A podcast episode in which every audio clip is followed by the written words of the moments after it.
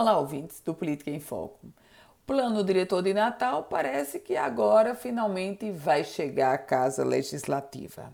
Há uma ansiedade muito grande em torno dessa revisão do plano diretor, porque temos muitos projetos e investimentos a serem aplicados em Natal represados nesse momento, aguardando o desfecho da revisão do plano diretor.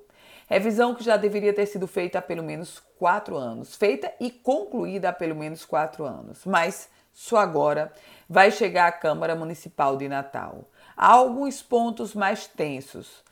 Plano, é, Ponta Negra, as edificações em Ponta Negra, a situação do bairro da Ridinha, a questão da via costeira. São alguns dos pontos tensos desse projeto de revisão do plano diretor. O Ministério Público do Rio Grande do Norte, infelizmente, já disse que vai, de qualquer forma, judicializar o projeto de revisão do plano diretor. A Câmara Municipal de Natal, o presidente daquela casa, Paulinho Freire, já disse que não vai votar toque de caixa. Vai ter um grande debate.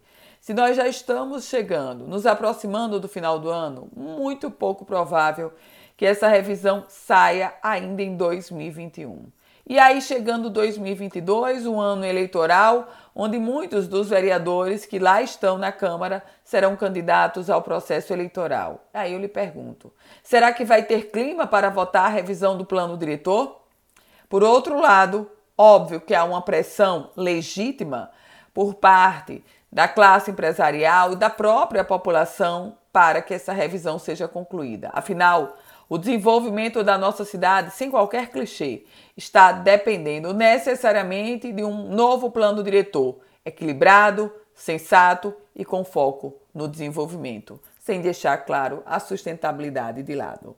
Eu volto com outras informações aqui no Política em Foco com Ana Ruth Dantas.